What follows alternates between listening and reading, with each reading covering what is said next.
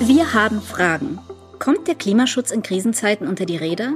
Wie gelingt eine Energiewende, die effektiv und sozial gerecht ist?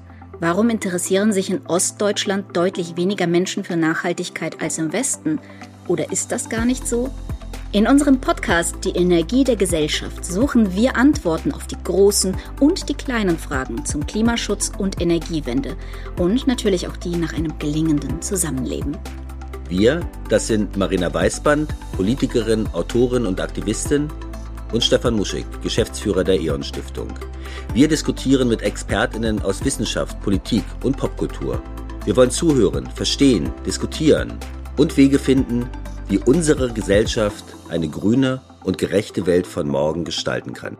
Wenn auch du lieber über Lösungen nachdenkst, statt auf alten Problemen rumzukauen, dann hör doch mal rein oder abonniere direkt die Energie der Gesellschaft auf der Podcast-Plattform deiner Wahl und werde Teil der Community.